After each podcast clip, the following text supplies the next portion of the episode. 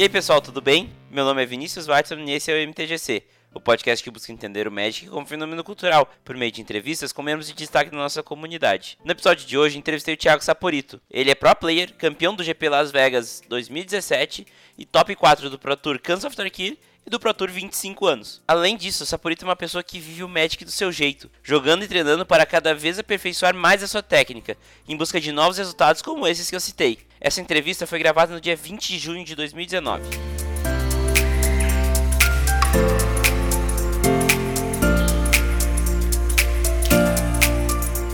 A terceira temporada do MTGC é trazida até vocês pela Burn Quer começar seu caminho rumo ao Mythic Championship? Que tal renovar sua coleção e montar aquele deck competitivo? Isso é possível lá na Burn A Burn é uma plataforma que te permite vender e comprar cartas, e com o serviço de curadoria deles, a Burn te ajuda nessas duas etapas. Para vender, é só mandar as cartas para eles. Separação, avaliação, catalogação, marketing, envio para o comprador, tudo isso por uma taxa pequena, descontada apenas no momento da venda. O valor das suas vendas já fica como crédito na plataforma. Se você achar melhor, pode pedir que o valor seja depositado na sua conta. Mas se estiver de olho naquela carta que falta para fechar seu deck, é só comprar ela com seus créditos. Não tem créditos? Então compre normalmente com todas as opções de pagamento que a plataforma te oferece. Não perca tempo e acesse www.burnmana.com e saiba mais.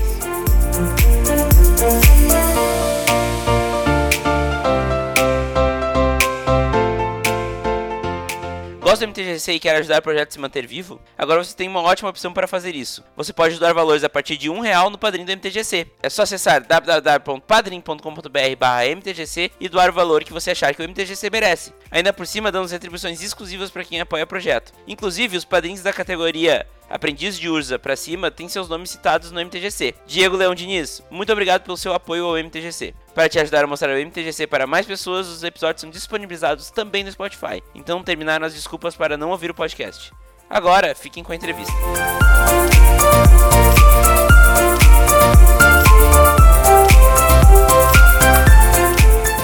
Boa noite, Thiago. Tudo bem? Seja bem-vindo ao MTGC. Muito obrigado por aceitar o convite e disponibilizar o teu tempo para essa conversa. Boa noite, fala aí, galera. Tudo bem? Isso aí. Então eu queria que para começar aqui que tu te apresentasse, falasse um pouquinho mais de ti para se tem alguém aqui que não te conhece, né?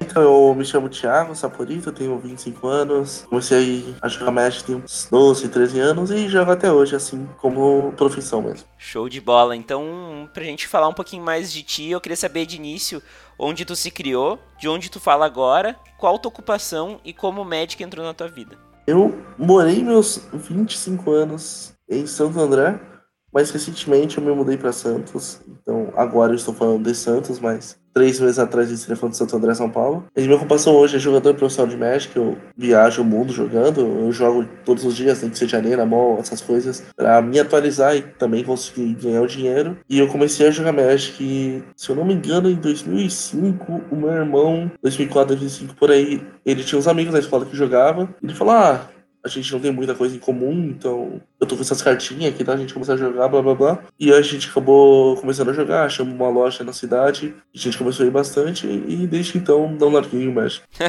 Muito bom, né? Eu, eu, eu, vejo muita gente sim que, que começou também com input ou de um irmão ou de um colega e nunca mais parou, né? É incrível. Eu quero então começar a explorar um pouco mais assim o início do Magic e eu queria saber como foi a primeira experiência que tu teve com o Magic. Se eu não me engano, eu fui na, na Blockbuster, na época, né, que eles vendiam os boosters. Daí eu comprei um booster de Nirodin e abri uma carta, um simulacro. É, acho que é conhecida a carta até hoje, né? Simulacro Celene. Sim, sim, sim. lembro que eu já tomei meu primeiro balão logo ali, que eu fui pra lojinha e vendi a preço de banana, assim, sei lá. É um clássico, né? A carta valia um pouquinho mais, mas tudo bem. Aí pedi pro meu pai um, um dinheiro na época pra montar o meu, meu primeiro deck e foquei mais em ficar jogando na lojinha mesmo. Show de bola. Como é que tu se define como um jogador de Magic? Como estilo de jogo, acho que eu sou mais agressivo, né? Que gosta de atacar, não, não gosto muito das outras áreas do jogo. Então... Show de bola. Uh, eu queria saber então, eu acho que essa é uma, uma pergunta que vai mais além para ti, que é profissional, né? Uh, o que que o Magic mudou na tua vida, né? Num geral, assim, de, antes do Magic e depois do Magic. Ah, assim, mudou muita, mas muita coisa mesmo. Tipo, na escola eu tinha meus dois, três amigos na época, quando eu tinha meus 12, 13 anos, sei lá. Mas no México eu já fui criando várias amizades, várias pessoas. Eu falo até hoje, tipo, meus melhores amigos vieram do México. E, tipo, eu já conheci mais de 12, 13 países graças ao Magic. Então, a minha namorada eu conheci no Magic também. Então, o Magic é, trouxe várias coisas na minha vida. Isso aí é, é, é, o Magic ele muda além de ser um hobby, né? Ele muda muita coisa mais a fundo, né? Assim, amigos, viagem, é, é tudo relacionado graças ao Magic, pelo menos para mim. Sim, sim. E assim, como o Magic é tão relacionado contigo, eu queria entender como é que tu acha essas ações que a Wizards ela anda tendo sobre o Magic, né? Ele tá, tá, dando novos rumos, uma coisa mais cultura pop, né? Uma coisa mais popular, assim. Qual é a tua opinião sobre, sobre esse futuro próximo que a gente começa a ver do Magic? Ah, eu adorei a adição do Arena, né? Para o Magic, que eles estão fazendo bastante campeonatos competitivos com premiação maior. No Arena, coisa que é muito boa para quem são os espectadores, que é bem mais fácil de entender o que está acontecendo no jogo no Arena do que na o jogo de papel. Tirando o fato que antigamente tinha muito ladrão e no Arena até onde eu sei, não dá pra roubar, né? Não, não evitando nenhum hack, né? Então, essa, essa parte é muito legal pro Magic, tá evoluindo. Mas tem outras coisas que me incomodam, por exemplo, os torneios do Arena, com, que são os produtores agora, no caso, o Mythic Championship, e não tem muito critério, assim, os jogadores que eles convidam ou deixam de convidar é uma coisa que me incomoda um pouco pessoalmente. Mas tirando isso, a evolução eu acho muito boa pro Magic pro jogo em si. Show de bola.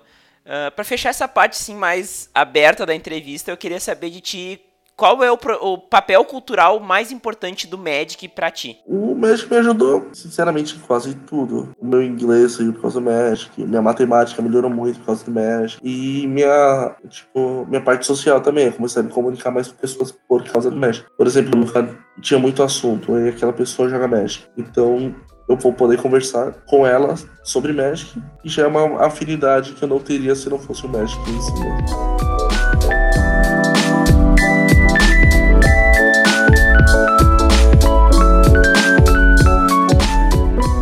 Vamos agora entrar num, numa parte mais de perguntas rápidas sobre coisas mais técnicas do jogo. E eu queria começar perguntando qual é a tua cor preferida. Minha cor preferida? Eu acho que branco, não tenho certeza. Beleza, pode ser. E com qual cor ou cores tu juntaria com essa cor? Branco e verde. Show de bola. Tu tem uma carta que seja a tua carta preferida? Eu, é o Kitchen Finks, seria branco e verde. Kitchen Finks. Exatamente, nas cores, muito bom. Tu tem um formato preferido? E se sim, por que que esse formato é teu formato preferido? Eu gosto bastante de draftar e jogar selado. Não sou muito fã dos, dos formatos construídos, mas jogo igual, claro. E mais porque eu acredito que o limitado seja mais difícil, mais desafiador do que o construído que é mais fácil. Bom, Thiago, tu joga Commander ou tu já jogou Commander? Não, Commander não. Teve uma época que eu me aventurei no Magic Online quando eles tinham o Brawl. Assumo que eu gostei, mas Commander eu nunca nem sei como funcionam as regras, pra ser sincero se tu tivesse que escolher uma criatura lendária pra fazer um deck de Commander agora, qual seria essa criatura lendária? Ah, eu vou falar o Baral, que eu jogava o meu Brawl de Baral, gostava bastante. É bem forte mesmo. É, tu sabe que eu tem um, uma parte engraçada assim, normalmente os pro players não jogam Commander justamente, por motivos óbvios, né? E essa pergunta ela tá aqui justamente pra, pra mostrar isso, né? Como, como as pessoas se relacionam diferente com o Magic, né? É, como pra um pro player não faz sentido jogar Commander. Né? Ah, até faz sentido, mas é que eu pessoalmente nunca vi o intuito de jogar o Commander. Uhum. Eu até entendo. Sim. O, tipo, um amigo meu espanhol, ele tem o deck de Commander dele, ele joga, gosta, ele é profissional, mas eu entendo que o pro player que joga e o pro player que não joga. Uh, e qual foi o momento em game mais engraçado, divertido ou marcante que tu te recorda? O mais. É, pode ser engraçado, divertido ou marcante ao mesmo tempo. Foi jogar o trio com o Chabaiano e com o Márcio, que a gente jogou um GP trio e um Pro Tour trio. E tirando o fato que a gente foi muito bem nos torneios, o GP a gente fez top 16 e o Pro Tour a gente fez top 4. A gente se divertia muito durante os jogos também, dava muita risada. E o top 4 no Pro Tour do 25 aniversário foi muito marcante, assim, para nós três. Show de bola.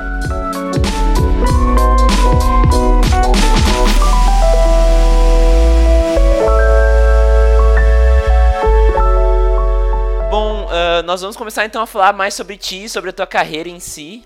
E eu queria começar, assim, de um dos pontos mais altos da tua carreira, que é o Pro Tour Cans of Tarkir, né? Como é que é essa sensação de chegar na semifinal de um Pro Tour, né? E, e passando o carro, naquele Abizan era monstruoso, né? Como é que foi esse, essa sensação aí de pegar um top 4, né? É, foi totalmente inesperado, né? Porque é bem difícil o Pro Tour, é o torneio mais. Ou era, não sei, mais difícil do México. E você vai desmotivado. Se eu não me engano, era meu quarto Pro Tour. E eu não esperava nem. Sabe, a meta era fazer 11 e 5 pra ganhar a vaga pro próximo Pro Tour e continuar jogando. Mas aí, quando eu ganhei. Uhum. Eu fiz minha 12 vitória, né? Fiz 12 e 3, pude empatar a última rodada. Foi uma emoção que é difícil de conter ou explicar, porque eu não me considerava um jogador bom nem nada. Tava indo mais pela viagem, os amigos, essas coisas, e acabou acontecendo o resultado muito bom. Então é algo muito emocionante, marcante mesmo. Show de bola. E tu sentiu que depois desse top 4 as pessoas começaram a te ver de uma forma diferente dentro do círculo de pro players? Com certeza o pessoal mais aqui no Brasil, porque na época, se eu não me engano, até hoje, né, não são muitos brasileiros que já fizeram o top 8 no Pro Tour. E quando faz, normalmente é o mesmo, por exemplo, o PV, o Jabaiano, o Berto mesmo. Então, é algo que aqui no Brasil é muito, assim, difícil, ina, ina, ina, inalcançável. Então é, você fica muito mais respeitado no seu país. Assim, no caso, no nosso país, né, no Brasil. Sim, sim. Uh, e daí, né, tu teve esse top 4 no, no Pro Tour Cans of Tarkir, e depois tu teve um outro top 4, mas daí foi no, no Pro Tour 25, que a gente tava falando antes. Uh, e qual foi a diferença de conquistar uma vez em um evento uh, sozinho e o outro num evento de time? Qual que é a principal diferença entre esses dois? O individual foi mais inesperado do que qualquer coisa, então. Mas o de time, como eu tava jogando com dois jogadores que são bem melhores do que eu, eu já esperava ter alguma chance de ir bem. Mas eu acho muito o Magic em si você ir melhor em torneio de time do que individual, porque você compartilha a sua alegria com outras pessoas. No individual é uma coisa mais individual, né? Já tá no nome. Sim, é porque daí tu divide com a galera, né? Tu tem um, tu tem um time, né? Tu tem mais gente para repartir a, a vitória, né? O gostinho junto, né? Sim, que uma vitória individual é uma coisa egoísta, tipo, só é tua, mas quando é com o time já é mais, mais legal. Show de bola. Até continuando assim na, na, no, na temática dos times, né? Uh, ano passado vocês foram para a final da Team Series, né? Que foi um evento uh, diferenciado e com vários nomes uh, super importantes do Magic, né? como é que foi, né, participar desse evento super exclusivo, assim? Ah, uma experiência completamente diferente, até porque era com formato totalmente novo, só a gente tinha acesso às cartas. E era um formato que a gente adora, que é o Team Shield, né? Você tem 12 boosters para montar 3 decks. Mas a gente pegou uma equipe muito boa, né? A equipe do, do Ultimate Guard, que tem seis jogadores muito bons até hoje, o, o, PGO, né? Que, que eles falam. E não, não deu pra gente, mas a experiência de ter jogado. A gente queria muito ter ganho, pra ser sincero, né? Quem não quer ganhar, mas só a experiência de ter jogado valeu a pena. Um torneio muito legal. Em Las Vegas, eles pagam a passagem, a premiação já é muito alta, independente se você ganhou ou perde. Então foi uma experiência muito única que poucas pessoas no mundo tiveram a chance de jogar esse torneio, né? Que agora não vai ter mais, se eu não me engano. Vai ter mais uma vez e depois nunca mais. Então é uma coisa bem especial mesmo para mim, para minha carreira e acredito para os outros que participaram. E assim, a gente viu tu comentando muito no, no, no, Twitter na época da classificação pro Mythic Invitational, né? Que tu se classificou em primeiro lugar no Arena, mas tu comentou que foi um dos momentos mais estressantes com o Magic na tua vida. Como é que foi trabalhar esse estresse? Como foi esse, esse caminho tortuoso, né? De conseguir ficar no top 1, né? Como é que foi isso? Que era uma coisa muito instável, né? Ninguém sabia como o sistema funcionava Tipo, eu tô em primeiro, mas se as outras pessoas que estão atrás ganham, eu tô em nono e faltava cinco minutos e ninguém sabe o que vai acontecer ou deixar de acontecer, é uma experiência muito ruim. A, a pessoa que ficou em nono, décimo por aí, deve ter sido muito frustrante para ela, acredito eu. E você realmente não sabe, porque acaba no horário X. Mas você não sabe se a pessoa que tá atrás tá jogando ou não. Então você só tem certeza mesmo no último minuto, quando você atualiza o programa, você tá lá entre os oito. Então até esse momento é que é uma diferença absurda. O nono não ganha absolutamente nada. E os oito primeiros lá ganhavam a vaga pro torneio que mais pagava na história do Magic, acredito eu. Então, eu não gostei do formato que foi para se classificar. Eu prefiro o de hoje em dia, esse PTQ de mil pessoas, seja lá como que funciona, acho bem mais justo. Mas foi uma experiência que eu não quero passar de novo na minha vida. Pra ser sincero. E inclusive como é que foi a experiência dentro do Mythic Invitational, né? Dessa vez já tudo organizadinho, né? Uma coisa mais clara. Mas de qualquer jeito, teve várias coisas que aconteceram lá dentro. Foi um campeonato muito diferente do que a gente tá acostumado a ver, né? Como é que foi participar desse campeonato que, querendo ou não, foi histórico, né? Ah, eu, ser sincero, odiei o formato e todos os meus amigos também odiaram o formato. Nenhum dos meus amigos foi bem. Entre eu, Márcio, Bertucci, Abaiano, PV, ninguém fez top 16. Formato foi muito mal escolhido, melhor de um, com dois decks diferentes. Acredito eu que eles nunca mais vão fazer um torneio daquele formato. Foi um experimento e eles viram que simplesmente não presta, na minha opinião. O torneio em si, muito bem organizado, muito bonito. A nova era do Magic mesmo. Esse Pro desse. que vai acontecer agora, a gente tá gravando no dia 20, né? Mas não sei quando vai pro ar, mas vai acontecer no próximo final de semana. Vai ser igual, muito bonito, muito bem organizado, bem estruturado. Mas o formato em si do Mythic Invitation foi algo que não me agradou. Sim, né? Porque o, todo mundo falava né, que o Best of One é uma, é, era um formato que não era competitivo, né? É, acabava virando Jockey Pô ali, né? Vai na sorte. Ainda mais com sorteio, né? Não escolhia o deck, era sorteado, né? Sim, e um jogo que tu liga 5 não tem volta. Moligou Tchau. É, também tem isso, né? Verdade, verdade. Diminui muito a variância. É verdade. Bah, verdade. Não tinha pensado nessa parte. Mas vamos trocar um pouco de, de assunto e vamos falar sobre. sobre né, eu, quero, eu quero, na real, te perguntar: qual que é o ápice da tua carreira, na tua opinião? Hum, difícil. Que a gente já comentou, assim, os meus melhores resultados, que foram nos Tours, né, no caso. Sim, sim. Não sei quando. Realmente não sei qual foi o ápice, assim. Tu tem um título de GP ainda, né? Tenho, tenho. Esse GP também, muita sorte, eu nem ia viajar para jogar. Acabei um amigo meu falando. Eu reservo o hotel pra você, não tem problema, você fica lá, se não precisar me pagar nada não. Aí achei um voo promocional também, fui acabando por milhas, nem ia jogar mesmo, todo desmotivado. Que eu tava atrás da busca do Platinum na época, mas eu tava muitos pontos atrás eu teria que ganhar o GP e fazer mais 10 pontos extras no Pro Tour para conseguir pegar o Platinum. Nossa. E foi exatamente o que aconteceu. Acabei indo pro GP, ganhando o GP inesperado, porque eu tinha feito top 8 num, num GP do mesmo formato de Amon Cat, mas desde então jogado zero partidas, esquecido completamente o formato. Acabei dando muita sorte. Lembro que abri muitas caras boas, muitas místicas boas. Pra, pra ganhar um torneio desse calibre, você tem que estar com, com muita sorte mesmo, não tem muito o que falar. Aí fui pro Japão e consegui fazer os pontos extras para pegar o Platinum. Foi tipo muito bom, muito emocionante. Esse GP é bem marcante para mim. E foi em Las Vegas, é uma cidade bem legal. É, também ajuda, né? E então o ápice da tua carreira talvez seria dividido entre o Pro Tour Kansas de Tarkir e, e o, o 25?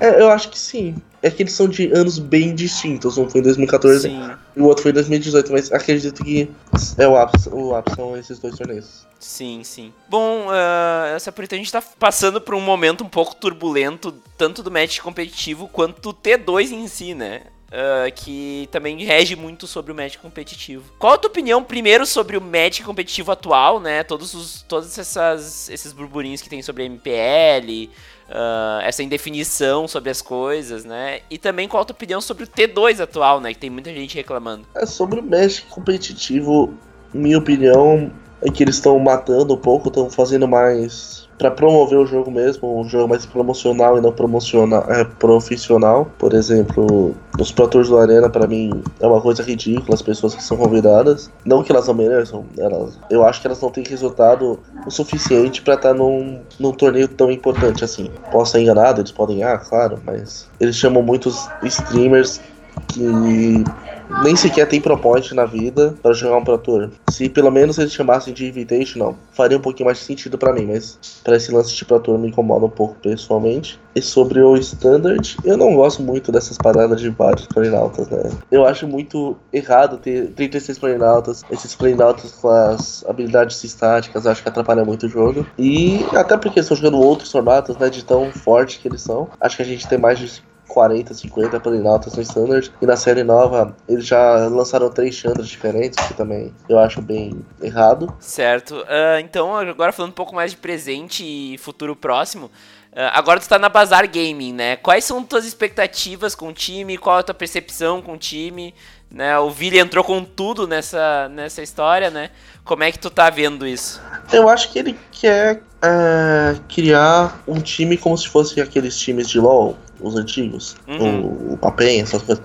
E ele tá investindo bem nisso, ele tá criou essa marca nova e acho que o time é bem legal para divulgar um ou outro que são bem amigos, bem próximos, e acredito que vai crescer e vai dar certo. Show de bola. Então, é até legal porque eles juntaram, né, o Hearthstone, que é uma coisa mais pop, junto com o Magic, que tem uma galera boa, o Pokémon também. Não, Pokémon também. Né? Então, a minha, até a minha opinião, né, é que a gente vai, a gente tem um trampolim junto, né, com esses caras aí, para mostrar o Magic pra essa galera, né. Eu também acho. Inclusive, no próximo Pro Tour que tu participar, tu já vai participar como Bazar Gaming, é isso? Isso. Show de bola. Uh, como é que tu enxerga o cenário competitivo do Magic dentro da atmosfera do Magic inteira, né? Porque o Magic são várias coisas juntas, né? E o Magic competitivo é uma parte. Como é que tu enxerga, né, a importância dele pro Magic como um todo? Ah, eu acho que o cenário competitivo que faz as pessoas quererem jogar Tipo, um dia eu vou chegar lá e, tipo, as pessoas acabam copiando os decks dos jogadores mais competitivos por eles serem melhores ou terem mais talento, seja lá o que for. E graças a isso o jogo é tão legal. Tipo, quando eu era criança, eu sempre quis ser um dos profissionais. E quando eu cheguei, eu acho que tem pessoas que se espelham em mim. É, gosto de acreditar assim. Então eu acho bem importante esse cenário competitivo. Show de bola. Se nós fosse fazer um ranking de países, como tu posicionaria o Brasil no Magic competitivo? O Magic competitivo Brasil. Primeiramente colocaria os Estados Unidos em primeiro lugar, o Japão em segundo lugar e vou, vou ser assim bem brasileiro, colocaria a gente em terceiro lugar. Ah, a gente tem PV, a gente tem Jaba, tem Tu, tem Ibertu. Tem o, o Vili também. O Vili também. Pô, tá, dá, pra, dá pra dar uma puxada, né? Dá pra ser clubista, né? dá, dá um pouquinho clubista no caso.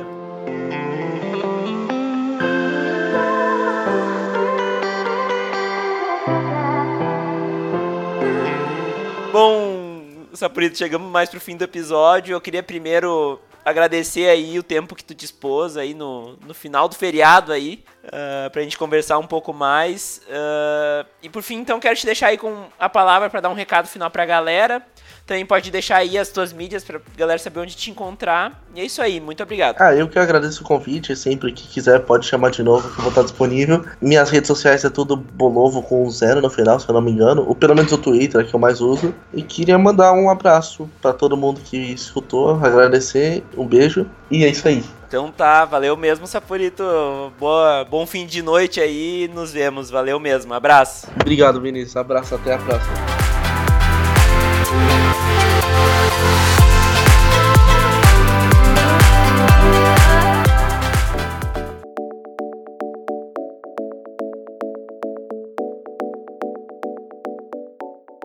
Gostou desse episódio? De onde veio esse tem muito mais. Quer ouvir todos? É só acessar o Spotify e procurar por MTGC. Você também pode procurar pelo MTGC no seu agregador de podcasts preferido. Se quiser colaborar com o projeto, o MTGC também está no Padrim. Acesse www.padrim.com.br/mtgc e doe o que você achar que o projeto merece a partir de um real. Siga-nos nas mídias sociais para saber quando sai um episódio novo. No Facebook e no Instagram é MTGC Podcast e no Twitter é @viniveitzman. Links na descrição porque meu sobrenome é complicado, entendo vocês. Se quiser conversar comigo, mande um e-mail para podcast@mtgc.com.br. Muito obrigado pelo carinho e pela audiência. Vejo vocês por aí. Tchau.